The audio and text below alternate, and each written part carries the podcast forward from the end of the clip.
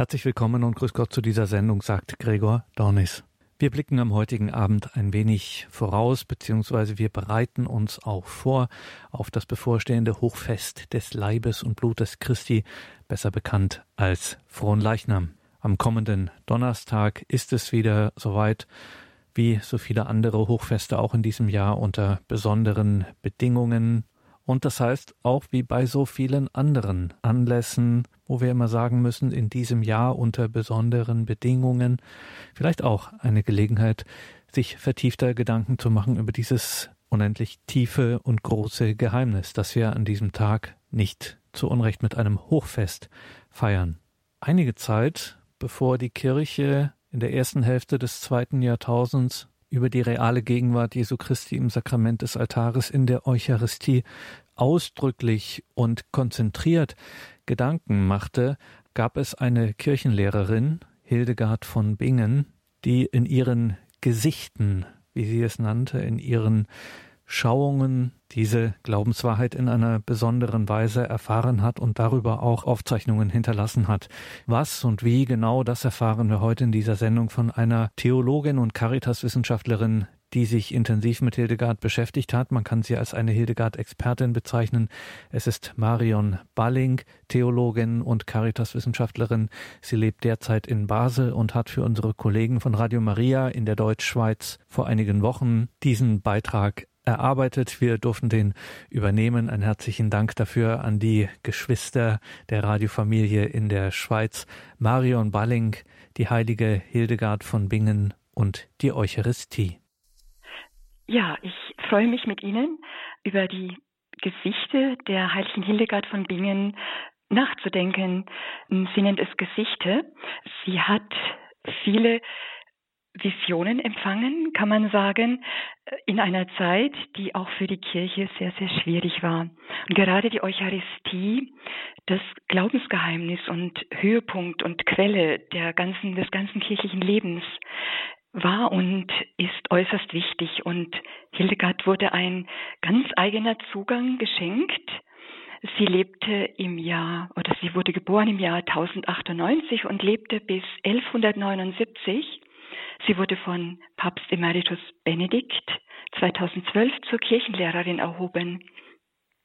Das, was sie wahrgenommen hat, ohne dass sie das wusste, war zutiefst die Lehre der Kirche über die Eucharistie, so wie sie dann von Thomas von Aquin, der 50, 60 Jahre später gewirkt hat, beschrieben wurde in den eucharistischen Hymnen oder aber auch, wie sie die Kirche dann ähm, selbst formuliert hat als gemeines, allgemeines Glaubensgut.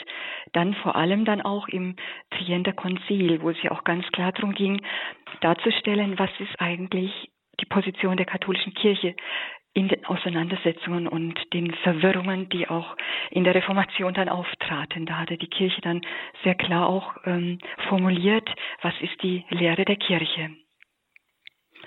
Und jetzt eben die Aussagen Hildegards zur Eucharistie. Es ist ein kleiner Teil oder ja ein kleiner Teil ihres sehr großen äh, theologischen Werkes. Die Aussagen zur Eucharistie finden sich in dem Werk Sci Vias Domini, das heißt also Wisse die Wege des Herrn. Und Sci Vias ist äh, schon zu ihren Lebzeiten geprüft worden von der Kirche. Also Bernhard von Clairvaux, äh, Hildegard von Bingen hat ihn selbst gebeten, ihre Gesichte, sagt sie, zu prüfen, weil sie sehr verunsichert war. Bernhard von Clairvaux hat es dann auch Papst Eugen III. vorgelegt, ihr Werk in der äh, Synode zu Trier, an der Synode zu Trier weilte. Ja, wie wir schon gehört haben, Hildegard hatte Gesichter, sagte sie selbst, Schauungen oder Visionen, wird man heute sagen vielleicht, aber bin nicht ganz glücklich mit dem Begriff, weil es gibt so vieles, was unterwegs unter dem Begriff. Also Gesichter gefällt mir sehr gut. Schauungen. Sie sagte, seit ihrem 43. Lebensjahr hatte sie diese äh, Bilder. Ich ähm, möchte sie einmal selbst sprechen lassen, was sie da gehört hat. Sie sagt, in meinem 43. Lebensjahr hörte ich eine Stimme. Gebrechlicher Mensch, jetzt Originalton.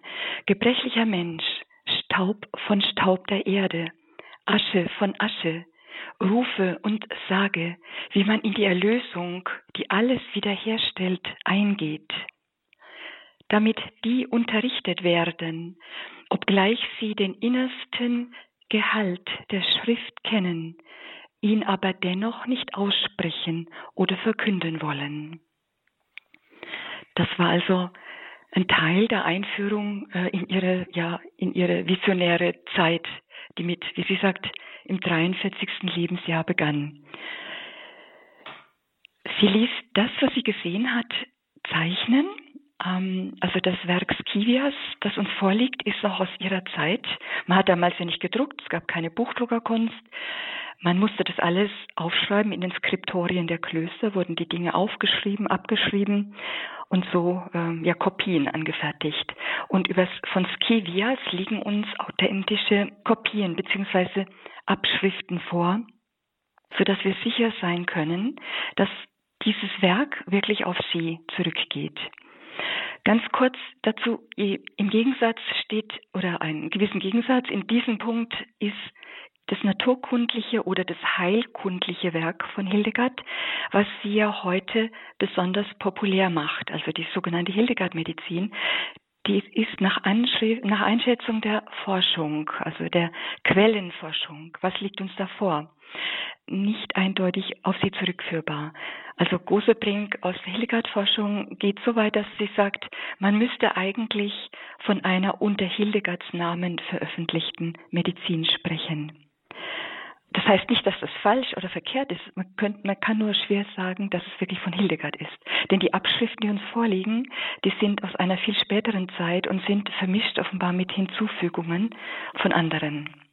Aber jetzt zurück zur Eucharistie. Die heilige Eucharistie, Hildegard nennt diese Bildtafel in Skivias das, das Opfer Christi und das Opfer der Kirche. So nennt sie die heilige Eucharistie, die Feier der Eucharistie. Das ist die Bildtafel 15 in Skivias, wenn jemand von Ihnen das Buch vielleicht zur Verfügung hat. Und die, das Sakrament der Eucharistie nennt sie die Hochzeitsgabe.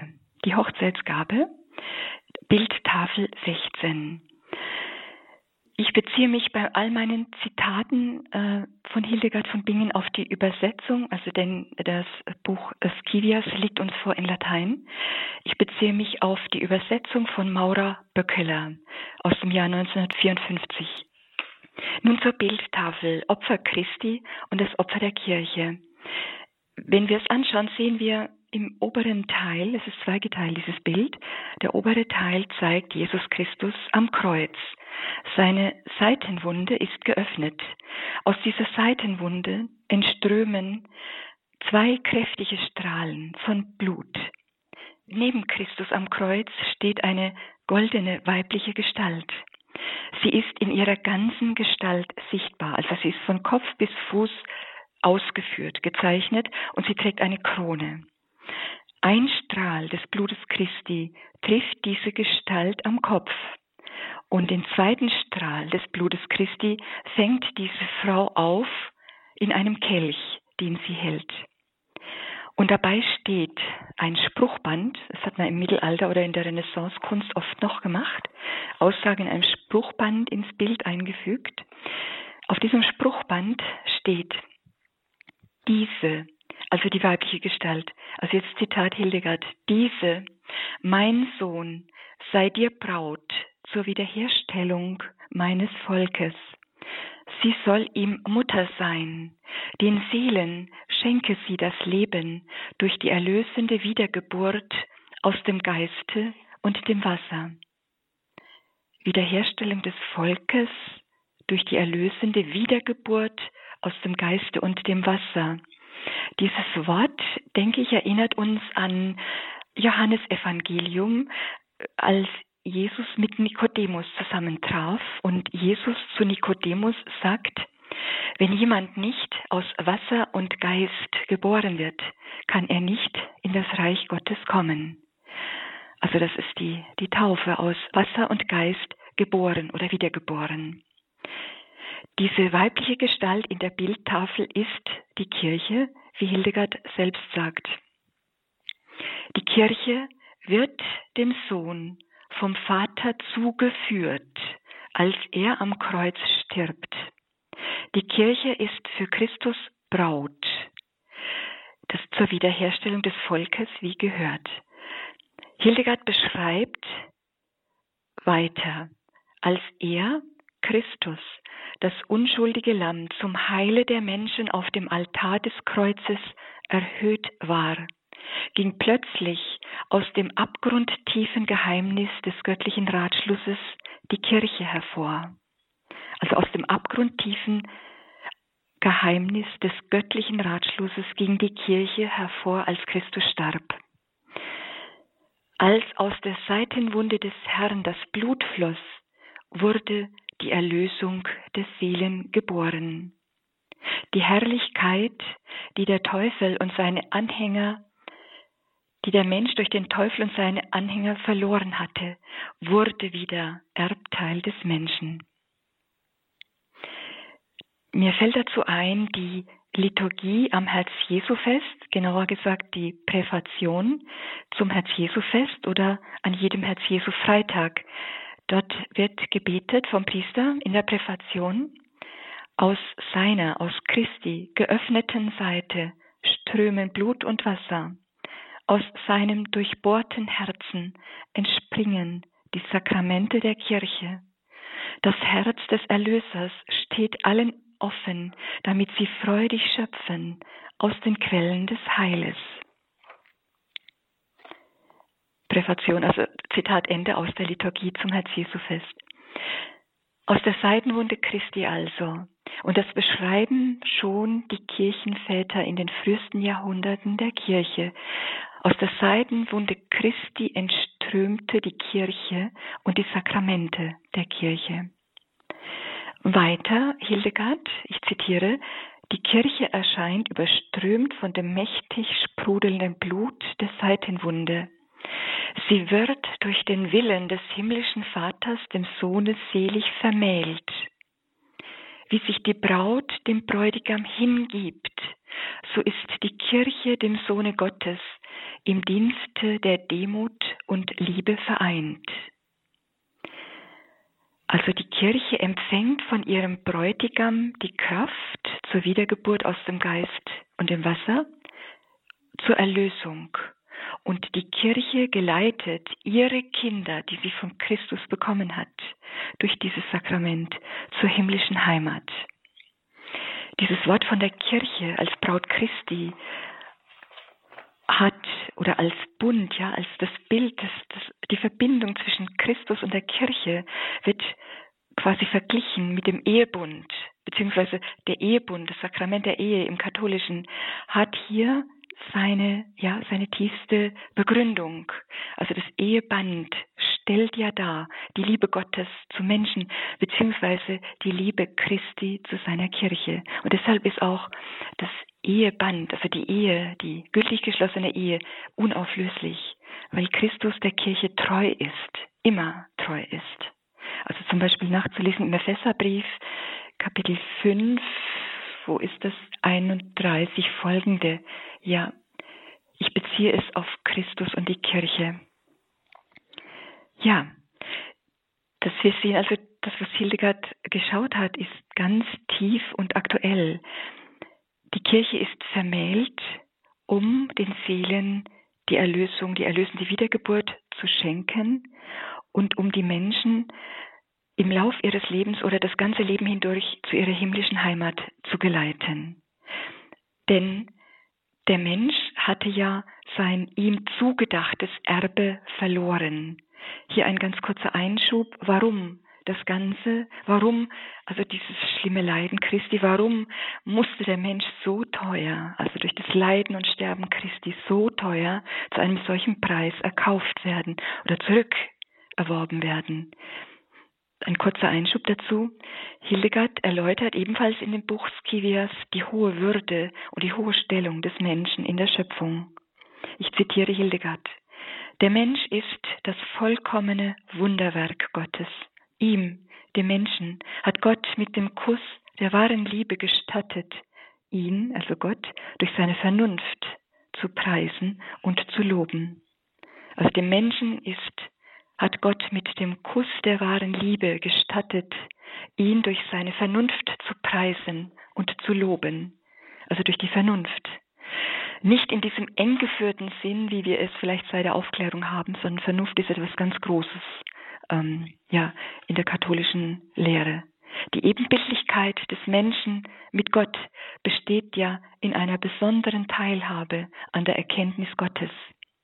Also über den Menschen sollte in die ganze Schöpfung die Gnade fließen von Gott her. Also Gott wollte, dass der Mensch sein Statthalter auf Erden ist und dass die Gnade durch den Menschen in die übrige Schöpfung fließt. In diesem Sinn ist der Mensch Krone der Schöpfung. Er sollte Mittler sein zwischen Schöpfung und Gott.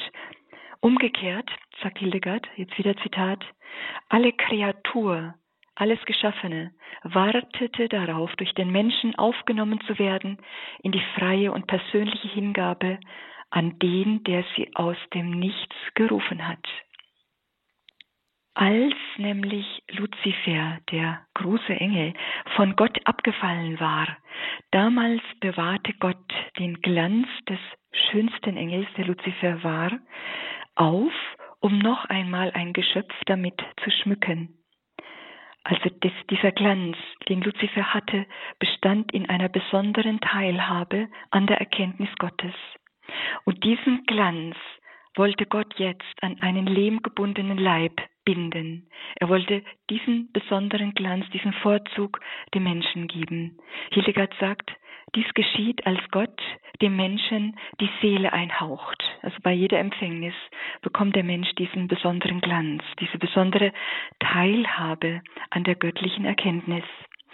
Der Mensch sollte mit diesem Glanz geschmückt, die, den die gefallenen Engel hatten, solle die Reihen der Engel auffüllen. Und Hildegard sah und hörte bis Bildtafel 3 zum Beispiel in Skivias, wie der Teufel das sofort sah und aus Neid den Menschen in seine tödliche Macht bringen wollte und verführen wollte und den Menschen aufstachelte zum Ungehorsam. Der Mensch folgte dem Verführer, der ihn in seinen Machtbereich bringen wollte und gebracht hat. Der Mensch fiel in der letzten Sendung, die wir dazu hatten, haben wir davon ausführlich gehört, wie die ganze Schöpfung, dadurch, dass der Mensch gefallen ist, ist die ganze Schöpfung in Mitleidenschaft gezogen. Eben weil der Mensch seinen Platz in der Ordnung der Schöpfung nicht einnimmt und sich gegen den Schöpfer auflehnte und auflehnt. Ich zitiere Hildegard. Der alte Verführer vertrieb durch seinen Betrug Eva und Adam aus der Wohnung der Seligkeit und stürzte sie in die Finsternis des Chaos. Zugleich geraten alle Elemente der Erde, die zuvor in tiefer Ruhe verharrten, in Aufruhr und offenbaren furchtbar ihre erschreckende Macht. Also die Elemente können ihre Bahn nicht mehr halten. Zum Dienst des Menschen war die ganze Schöpfung gerufen. Keinerlei Aufruhr verspürte sie sich. Die Elemente bieten dem Menschen ihre Dienste an. Doch als der Mensch zum Ungehorsam griff und sich seinem Schöpfer widersetzte, verlor auch die Schöpfung ihre Ruhe und wurde hineingerissen in die Ruhelosigkeit. Große und viele Widerwärtigkeiten trägt die Schöpfung nun an den Menschen heran. Zitat Ende. An anderer Stelle eben beschreibt Hildegard, wie die Elemente, die der Mensch ja auch in sich hat, also auch im lehmgebundenen Leib des Menschen sind die Elemente vorhanden. Die Elemente treten vor den Throne Gottes und klagen. Wir können unsere Bahn nicht mehr halten nach des Meisters Bestimmung weil der Mensch nicht an seinem Platz ist. Das kann uns erinnern an Römerbrief, Kapitel 8, 8, 19. Die gesamte Schöpfung seufzt in Geburtswehen und wartet auf das Offenbarwerden der Söhne Gottes. Hildegard sagt weiter, und jetzt Zitat, Hildegard, auch im lehmgebundenen Leib des Menschen stehen die Elemente gegen ihn auf, gegen den Menschen auf. Daher kommen Krankheit, Tod und ungebändigte Triebhaftigkeit. Zitat Ende. Die Versuchung, die Adam und Eva im Paradies erlebten, verdichtet sich in jedem Menschenleben. Also Hildegard hat eigene Kapitel über die Seele und ihr Zelt, wie sie es nennt, der Leib, der lebenslange Kampf des Menschen gegen die Versuchung. Und welche Tragik es ist, der Mensch wird verführt, es wird ihm alles ganz wunderschön dargestellt, so dass er gar nicht leben kann, wenn er jetzt das und das nicht tut. Aber dann, wenn der Teufel den Menschen hat, dann zeigt er sein wahres Gesicht. Er fesselt den Menschen, er traktiert ihn. Der Mensch ist im, liegt im Schmutz. Und Hildegard sagt, er, er ist im Schmutz, er, er ist verzweifelt. Die Seele, die Seele wird traurig und die Seele schreit nach Gott. Die Seele schreit nach Gott wie ein Kind nach seiner Mutter. Das kann man natürlich auch über Tönchen oder über Spielen oder äh, ja, man kann sich ablenken davon, dass die Seele nach Gott schreit. Aber in Zeiten, wo man sich nicht so ablenken kann, wird es deutlich, dass im Grunde die Seele nach den schreit, der sie in die Welt gesandt hat, geschickt hat. Hildegard sagt, das sagt auch die Heilige Schrift, die Opfer des alten Bundes konnten den Menschen nicht entsühnen. Das Blut der Opfertiere, sämtliche Opfer oder die Bemühungen der vorchristlichen, der asiatischen Religionen konnten den Menschen nicht erlösen. Die Erlösung musste durch Gott selbst erfolgen. Zitat Hildegard wieder. In ihm, in Christus, besiegte Gott die alte Schlange durch Demut und Gerechtigkeit da er sie durch seine Macht und Kraft nicht überwinden wollte. Und weiteres Zitat Hildegard. Wenn zwei Kämpfer einander gegenüberstünden, dann von denen der eine dem anderen an Kraft überlegen wäre, so würde gewiss der Stärkere den Schwächeren seine ganze Macht fühlen lassen. Er würde ihn beschämen und niederringen und ihm in keinem Stück nachgeben. Nicht so handelt Gott, sagt Hildegard. Zitat Ende. Nicht so handelt Gott. Nicht wie in der natürlichen Welt. Der, der stärker ist, setzt sich durch. So macht es Gott nicht. Die Demut Gottes besiegt die Bosheit und den Hochmut des Teufels. Denken wir an das, was uns Paulus äh, sagt, an die Philippa geschrieben hat. Jesus Christus war Gott gleich, hielt aber nicht daran fest, wie Gott zu sein, sondern er entäußerte sich und wurde wie ein Sklave, den Menschen gleich. Er erniedrigte sich und wurde gehorsam bis zum Tod, bis zum Tod am Kreuz. Darum hat Gott ihn erhöht und ihm einen Namen gegeben, der über alle Namen ist. Das ist Gottes Art, die Menschen zu erlösen. Ich zitiere Hildegard. Dem Werk der Bosheit setzte Gott die höchste Güte entgegen. Er sandte seinen Sohn. Das Blut, das seinem Leib entströmte, wurde im Himmel sichtbar. Das Blut Christi flehte um die Rettung der Seelen, denn er, der selber das Leben ist, opferte sich zur Erlösung des Menschengeschlechtes im Todesleiden auf dem Altar des Kreuzes. Zitat Ende. Gott, und das ist wirklich unvorstellbar, Gott erlitt unsere Erlösung. Gott bewirkte unsere Erlösung mit seinem Schmerz, mit seiner Verlassenheit, mit all den Demütigungen, die er empfing in seinem irdischen Leben, mit seinem Blut. Und Hildegard noch einmal, ich habe das vorhin schon gesagt, als er, das unschuldige Lamm, am Kreuze erhöht worden war, als aus der Seitenwunde des Herrn das Blut floss, wurde die Erlösung der Seelen geboren. Die Herrlichkeit, deren der Teufel und seine Anhänger verlustig gegangen waren, wurde Erbteil des Menschen. Der Sohn entriss der Hölle die Beute und führte die gläubigen Seelen zum Himmel. Zitat Ende. Fassen wir also noch einmal zusammen. Im Moment des Sterbens Christi dann, wenn die Lanze Christi Seite durchdringt, entströmt in der Seite Christi Blut und Wasser. Das Blut Christi tritt für uns ein, die wir gefesselt waren, die wir unfrei waren. Das Blut Christi tritt für uns ein im Himmel am Throne Gottes. Das Blut Christi vermag zu erlösen anders als alle Opfer des alten Bundes.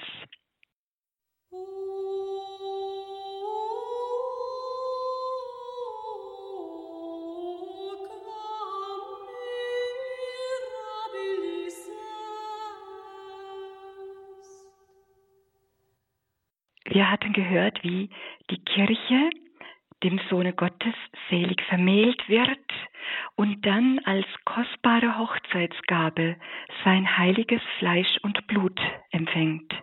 So sagt es Hildegard und so ist es Lehre der Kirche. Die Kirche erhält beim Tode Christi die Brautgabe, das Sakrament der Eucharistie. Wir schauen weiter an diese Bildtafel aus Skivias, das Opfer Christi und das Opfer der Kirche. Im unteren Teil sieht man, wie die Kirche diese Frauengestalt, den Blutstrahl, der aus der Seidenwunde Christi kommt, in einem Kelch auffängt Hildegard schreibt weiter, nun erschien eine Art Altar, also in ihrer Schau. Nun erschien eine Art Altar, zu dem sie, die weibliche Gestalt, die Kirche, häufig hinzutrat. Immer wieder schaute sie, die weibliche Gestalt, mit tiefer Ehrfurcht auf ihre Brautgabe und zeigte sie in Demut dem himmlischen Vater und seinen Engeln. Zitat Ende. Heilige Eucharistie ist das Opfer Christi und das Opfer seiner Kirche und die Kirche opfert. Die Kirche opfert die Hochzeitsgabe. Die Kirche opfert Christus zusammen mit Christus als ihrem Haupt. Christus. Also Christus ist Opfergabe und das Opfer. Ich zitiere wieder Hildegard. Denn der eingeborene Sohn reicht den Gläubigen in verborgen leuchtender Herrlichkeit sein Fleisch und Blut, auf dass sie, die Gläubigen, durch ihn das Leben besitzen. Hildegard nennt die heilige Eucharistie, also die Hochzeitsgabe, auch die Lebensspeise. Die Lebensspeise. Wir finden das schon ganz früh in der Vätertradition unserer Kirche, also in der wirklich frühen Zeit, in der, der Zeit der apostolischen Väter, beim heiligen Ignatius von Antiochien. Er ist um 117 gestorben. Ignatius von Antiochien nannte die Eucharistie in seinem Brief an die Epheser das Heilmittel zur Unsterblichkeit, ein Gegengift, dass wir nicht sterben. Hildegard beschreibt nun weiter, was sie geschaut und gehört hat zum Messopfer. Ich zitiere Hildegard. Als nun ein Priester mit heiligen Gewändern bekleidet zur Feier der göttlichen Geheimnisse an den Altar trat, also an den Altar, den Hildegard geschaut hat, kam plötzlich heller Lichtglanz vom Himmel. Engel stiegen herab und das Licht umflutete den Altar. Das blieb so, bis sich nach Vollendung des heiligen Opfers der Priester wieder entfernte. Zitat Ende. Bei jeder Messfeier, sagt Hildegard, sobald der Priester im Ornat, also in den heiligen Gewändern, herantritt, öffnet sich der Himmel. Bei jeder Messe steigen Engel herab. Und das ist wieder Zitat, Engel steigen herab und neigen sich zum heiligen Dienst. Denn nun vollzieht sich für die, die glauben, die Wiederherstellung der Seelen zum Heil. Die Wiederherstellung der Seelen zum Heil vollzieht sich also in jeder Messfeier, in jedem Messopfer. Zitat Hildegard weiter. Durch den Mund des Priesters erbittet die Kirche ihre Hochzeitsgabe. Denn nur durch die Hinopferung dieses kostbaren Blutes wird sie, die Kirche, der seligen Geburt fähig, durch die sie den Seelen das Leben schenkt. Ich sage es nochmal. Denn nur durch die Hinopferung dieses kostbaren Blutes wird die Kirche der seligen Geburt fähig, durch die sie den Seelen das Heil schenkt. Zitat Hildegard Ende. Also die Kirche wird überhaupt auch durch die Eucharistie fähig, ihren Dienst zu tun. Das ist ja immer wieder ausgedrückt in den ganz wunderbaren Lehrschreiben über die Kirche, Mystici Corporis, Pius XII., aber auch äh, das Zweite Vatikanische Konzil. Also die Kirche ist in Christus das Sakrament für die innigste Vereinigung der Menschen mit Gott. Also die Kirche empfängt ihre Kraft nur aus Christus und aus der heiligen Eucharistie. Das Zweite Vatikanum sagt auch, die ähm, Feier der Eucharistie ist Quelle und Höhepunkt des christlichen Lebens. Also die heilige Eucharistie ist Quelle des christlichen Lebens. Deshalb ist es so ein, also undenkbar, wenn wir der Messe nicht beiwohnen können. Ja. Gehen wir weiter, was Hildegard geschaut hat zur Feier des Messopfers. Sie sagt, Zitat, nachdem das Evangelium des Friedens verlesen und die Opfergabe für die Konsekration auf dem Altar bereitgelegt war und der Priester den Lobpreis des allmächtigen Gottes sang, begann das unaussprechliche Mysterium. Der Himmel öffnete sich ein feuriges Blitzen von unbeschreiblich lichter Klarheit fiel auf die Opfergaben nieder und durchströmte sie ganz mit seiner Herrlichkeit. So wie die Sonne den Gegenstand, den sie bestrahlt, mit ihrem Lichte durchdringt. Zitat Ende. Weiter schaute Hildegard oder hörte es. Sie hörte es Göttliche Glut aus der Kraft des Vaters durchflutet die Opfergaben. Da die Braut meines Sohnes, also Gott spricht jetzt selbst, die Braut meines Sohnes durch die Hand des Priesters Brot und Wein in hingebender Sehnsucht opfert. Und in treuem Gedenken erinnert sie mich, dass ich ihr in dieser Opfergabe den Leib und das Blut meines Sohnes geben wollte. Also die Kirche quasi erinnert, Gott lässt sich erinnern, ja, in der heiligen, ähm, wenn man das überhaupt so sagen kann. So hat sie das geschaut oder gehört. Der Vater lässt sich erinnern, dass ich ihr in dieser Opfergabe den Leib und das Blut meines Sohnes geben wollte. Und jetzt Zitat weiter. Immer da erscheinen die Leiden meines Eingeborenen in den himmlischen Geheimnissen. Deshalb werden durch meine brennende Glut die Opfergaben auf wunderbare Weise eins mit meinem Sohn, dass sie sich mit untrüglicher Sicherheit in sein heiliges Fleisch und Blut verwandeln. Zitat Ende. Also diese ja, diese Zitate, das sind ungeheuerlich, also finde ich. Deshalb werden durch meine brennende Glut die Opfergaben auf wunderbare Weise eins mit meinem Sohn, dass sie sich mit untrüglicher Sicherheit in sein heiliges Fleisch und Blut verwandeln. Zitat Ende. Die Begrifflichkeit brennende Glut, die findet man bei Hildegard auch in ihrer Beschreibung der allerheiligsten Dreifaltigkeit. Das ist die Bildtafel 2. Sie nennen das die wahre Dreiheit in der wahren Einheit. Also die Eucharistie ist auch zutiefst das Geschehen der Dreifaltigkeit. Ich zitiere Hildegard weiter. Obgleich nun die Opfergaben für das Auge des Menschen noch das Ansehen von Brot und Wein hatten, waren sie doch in wahres Fleisch und Blut umgewandelt. Zitat Ende. Und dann weiter, ein weiteres Zitat.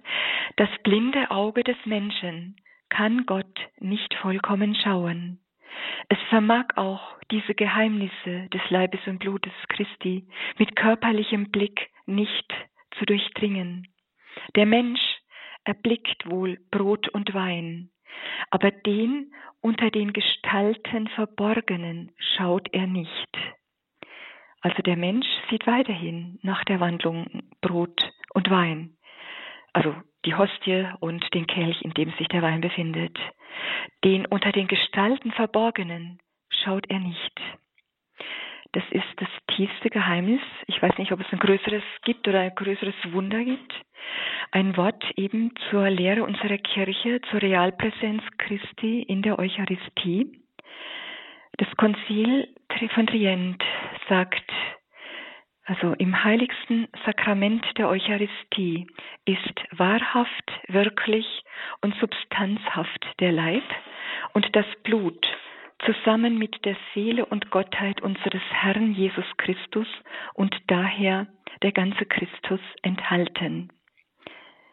Diese Gegenwart wird nicht ausschlussweise wirklich genannt, als ob die anderen nicht wirklich seien, sondern vorzugsweise, weil sie substanziell ist. In ihr wird nämlich der ganze und unversehrte Christus, Gott und Mensch, gegenwärtig.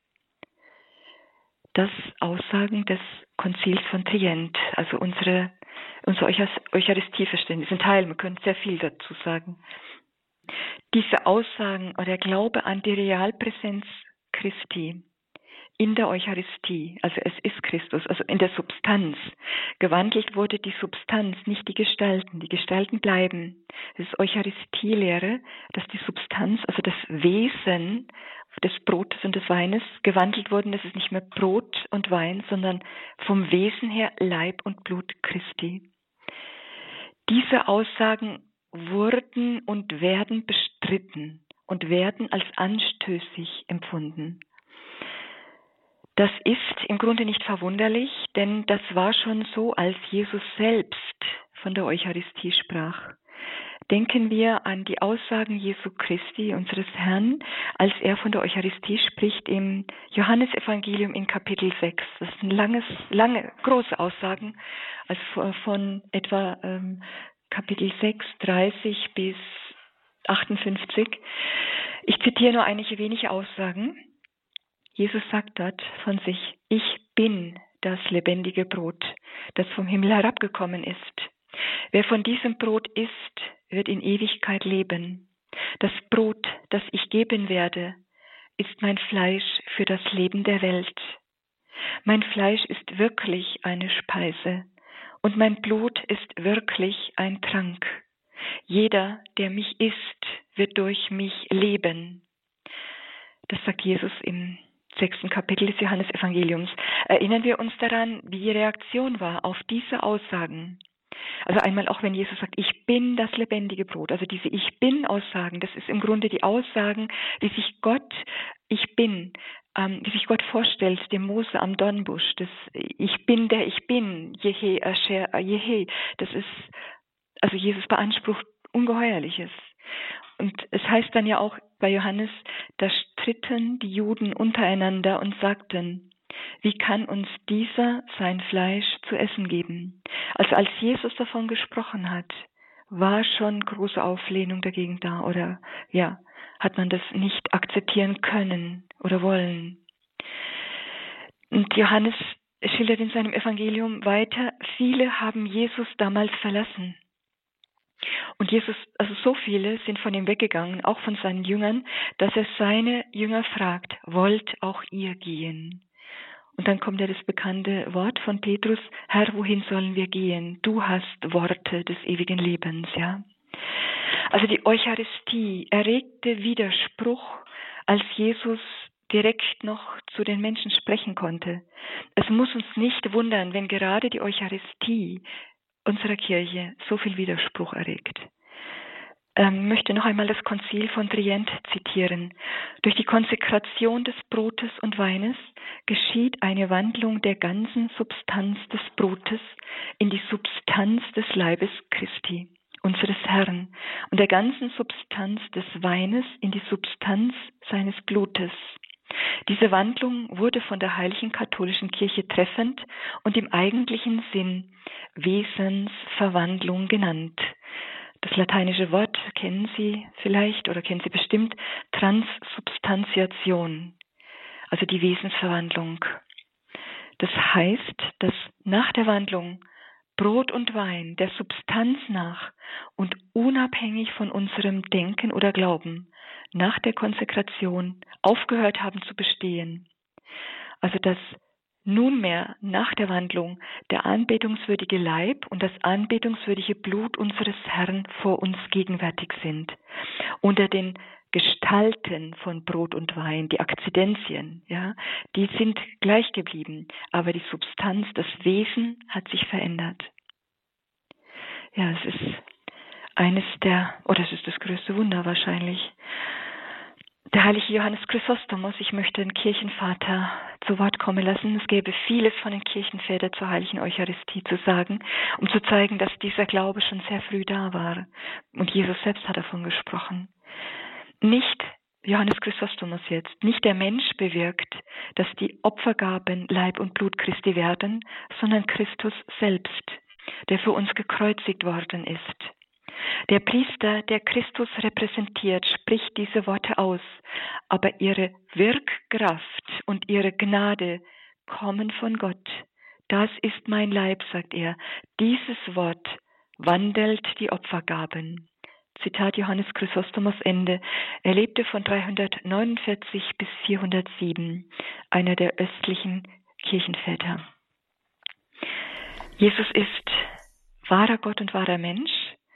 Er spricht zu uns von übernatürlichen Dingen. Also es war auch in dem Johannes ähm, Kapitel 6, also spricht vom Übernatürlichen, ja. Das sind Dinge, an die reicht unser natürliches Vermögen, also unsere natürliche Vernunft kann das letztlich nicht mehr begreifen, ja. Deshalb wird, heißt es auch nach der Wandlung, Mysterium Fidei, Geheimnis des Glaubens. Das bekennt die Kirche in jeder Messfeier nach jeder Wandlung. Geheimnis des Glaubens. Das ist so, das können wir nur empfangen im Glauben. Aber wir können Christus glauben, denn er ist glaubwürdig. Er ist die Wahrheit. Wir können, ja, Christus glauben. Wahrscheinlich der einzige, dem man wirklich hundertprozentig glauben kann. Durch die wahrhaftige, wirkliche und substanzhafte Gegenwart Jesu Christi ähm, hängt nicht ab vom Glauben, sie hängt nicht ab vom Glauben, das ist die Position Luthers gewesen. Christus ist in den eucharistischen Gestalten gegenwärtig, ob wir es glauben oder nicht. Aber es ist vernünftig zu glauben, denn wir können Christus glauben. Ja? Ja, Thomas von Aquin hatte den Auftrag, ähm, zum ein, neu eingesetzten Fronleichnamsfest ähm, ja, liturgische Gesänge zu schreiben und hat es getan. Äh, hat, überhaupt ist er der, der auch die Philosophie hatte und die Theologie hatte, um äh, die, das Geheimnis der heiligen Eucharistie in Worte zu fassen, also Substanz, Akzidenz, also die Gestalten, das Wesen, das ist von Thomas von Aquin. Und er, der so wirklich ein kluger, also der klugste, einer der klugsten Köpfe, die wir in unserer Kirche je hatten, ist ein solch tief frommer Mensch und einfach in der Frömmigkeit. Also das ist kein Gegensatz. Die Frömmigkeit, die Liebe zu Christus und diese hohe geistige Begabung. Ja. Er sagt ja, das werden wir gleich hören, Gottheit tief verborgen, betend nah ich dir. Unter diesem Zeichen bist du wahrhaft hier. Augen, Mund und Hände täuschen sich in dir, doch des Wortes Botschaft offenbart dich mir. Was Gott Sohn gesprochen, nehm ich glaubend an. Er ist selbst die Wahrheit, die nicht trügen kann. Was Gott Sohn gesprochen, nehmen wir glaubend an. Johannes Evangelium Kapitel 6 zum Beispiel. Ja, und jetzt ist es schön, wenn wir diesen Hymnus hören können.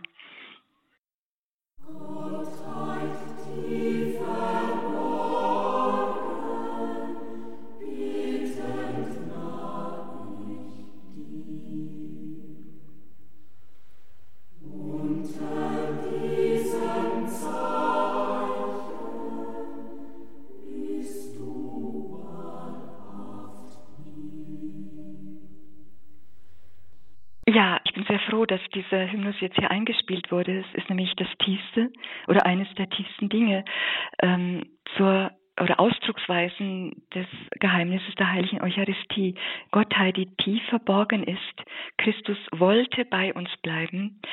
Es sagt Hildegard, sagen andere Heilige, denn er wusste um die Schwäche des Menschen. Wir, wir brauchen ihn. Wir brauchen einfach auch seine körperliche Gegenwart. Er ist ja gegenwärtig, aber verborgen. Ja? Und ähm, diese, ja, die Eucharistie ist auch ja die bleibende Gegenwart, aber in verhüllter Form. Die Gottheit Christi ist verhüllt. Sie war auch während seines irdischen Lebens verhüllt. Die Gottheit Christi war in seinem irdischen Leben deutlich oder sichtbar bei seinen Wundertaten oder bei seinen Exorzismen. Ähm, Aber sonst hat er seine Gottheit verhüllt.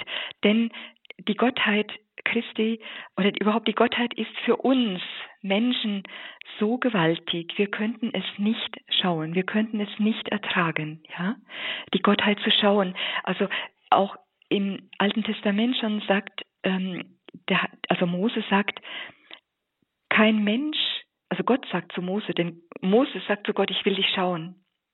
Und ähm, Gott sagt zu Mose, kein Mensch kann mich schauen und am Leben bleiben. Und wir haben ja gehört, wie Jesus immer wieder diese Worte sagt, ich bin. Ja, ich bin Worte, das ist Gott. Ja, ich bin der ich bin. So offenbart sich Gott am, ähm, am Horeb. Und deshalb ist die bleibende Gegenwart Christi in seiner Kirche eine verhüllte Gegenwart. Aber der Glaube, und wir dürfen glauben, weil Christus uns davon gesprochen hat. Das haben wir im Hymnus von Thomas von Aquin gehört. Was Gott Sohn gesprochen, nehme ich glaubend an. Er ist selbst die Wahrheit, die nicht trügen kann. Er ist die Wahrheit, ja. Ja, ich bin sehr dankbar darum. Ich möchte weitergehen, was Hildegard geschaut hat. Ähm, sie sagte dann, um auch zu erläutern, ähm, oder Gott hat durch sie das gezeigt, die, ich zitiere Hildegard, die Herrlichkeit, die über dem im Grabe ruhenden Leibe des Erlösers schwebte und die ihn vom Schlaf des Todes erweckte. Diese Herrlichkeit leuchtet über dem Sakrament des Leibes und Blutes meines Eingeborenen. Weiter Hildegard, als der Priester das Lied Agnus Dei Quitolis Peccata Mundi sang und sich zum Empfang der heiligen Kommunion anschickte, zog sich das feurige Blitzen zurück. Der Himmel erschloss sich und doch hörte ich aus seinem Inneren eine Stimme. Esset und trinket den Leib und das Blut meines Sohnes, auf das die Sünde Evas getilgt werde und ihr in euer rechtmäßiges Erbe eingeht. Zitat Ende. Diese Worte entsprechen genau dem, was Jesus eben im Johannesevangelium sagt. Wer dieses Brot isst, wird leben in Ewigkeit. Wer mein Fleisch isst und mein Blut trinkt, der bleibt in mir und ich bleibe in ihm. Also Hildegard hört, esset und trinket den Leib und das Blut meines Sohnes, auf das die Sünde Evas getilgt werde und ihr in euer rechtmäßiges Erbe eingeht. Also die Sünde Evas getilgt werde. Wir Menschen fallen immer wieder in die Sünde, denn trotz Taufe bleibt uns die Konkupiscentia, also die Geneigtheit zur Sünde. Wir sind, es ist ein Kampf, solange wir leben. Deshalb ist auch Christus in der Eucharistie bei uns geblieben zur Stärkung. Und dass immer wieder auch die, die sogenannten lässlichen Sünden, die werden getilgt in der Eucharistie. Hildegard weiter, Zitat, und Gott spricht, äh, als sie hört es, was sie hört, es ist Gott, so gebe ich dir auch das Fleisch meines Sohnes zu essen und sein Blut zu trinken, und ich tue dies aus eigenster Macht, ohne dass du, o oh Mensch, sein Geheimnis durchdringst. Das Geheimnis muss stehen bleiben.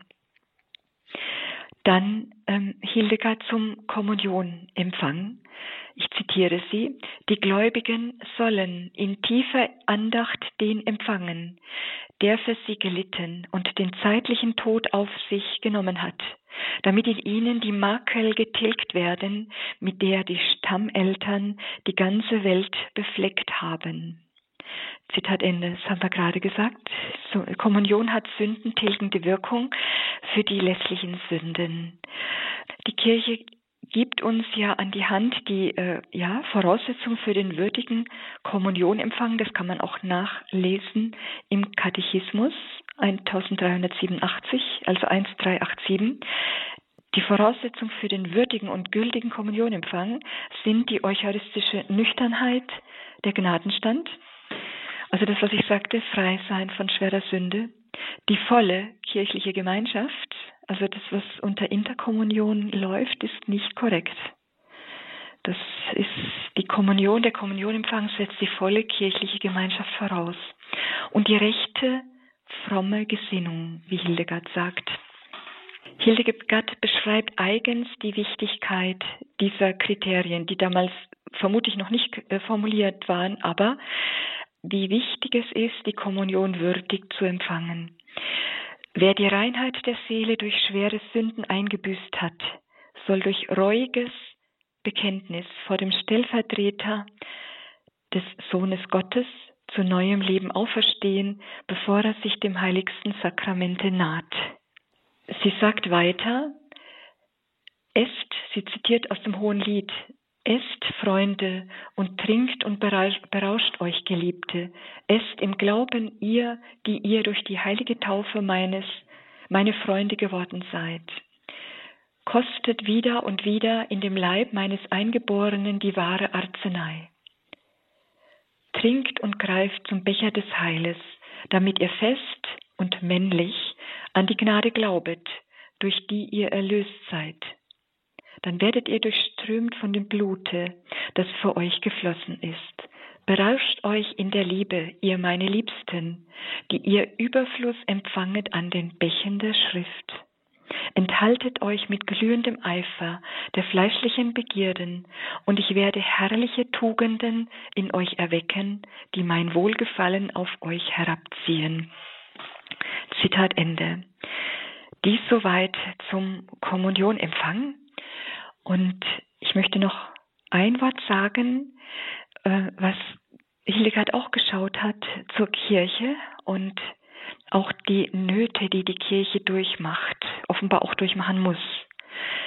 Sie sagte, die Kirche Christi, die Kirche ist Christi Leib und sie ist Christi Braut.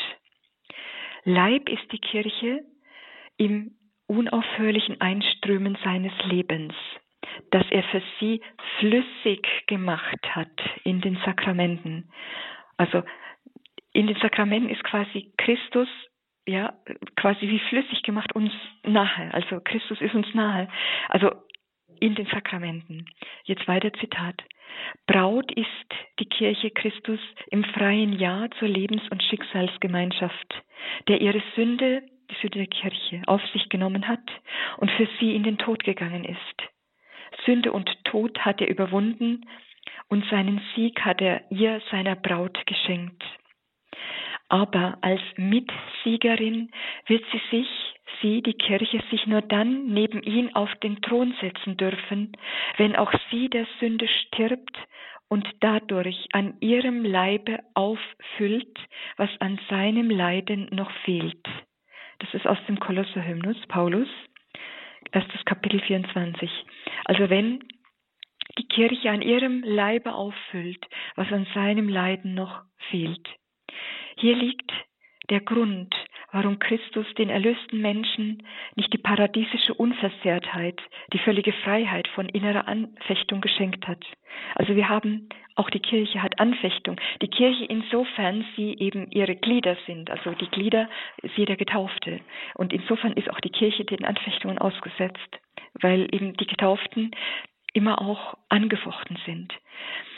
Der dich erschuf ohne dich, er will dich nicht erlösen ohne dich, sagt der heilige Augustinus. Und wir haben es gehört, Hildegard sagt es, die Kirche ist verfolgt durch die Wut des Teufels, so lange bis zum Ende. Er versucht, möglichst viele Glieder unter seine Herrschaft zu bringen. Das ist angekündigt schon im Buch Genesis nach dem Sündenfall er stellt ihr nach. Also der Frau, äh, die dem Teufel im Kopf zertritt, sie stellt, also die Schlange stellt der Kirche nach bis zum Ende. Auch nachzulesen in der Apokalypse, Offenbarung des Johannes Kapitel 12, 11, 12, 13. Es gibt noch sehr viel zu sagen, aber ich möchte damit schließen. Auch wie Hildegard jedes Kapitel schließt. Hildegard schließt die Kapitel aus Skivias, jedes Kapitel. Ich zitiere. Hildegard, wer wachenden Auges sieht und gespannten Ohres hört, der reiche diesen geheimnisvollen Worten, die mir dem Lebendigen entströmen, den umarmenden Kuss.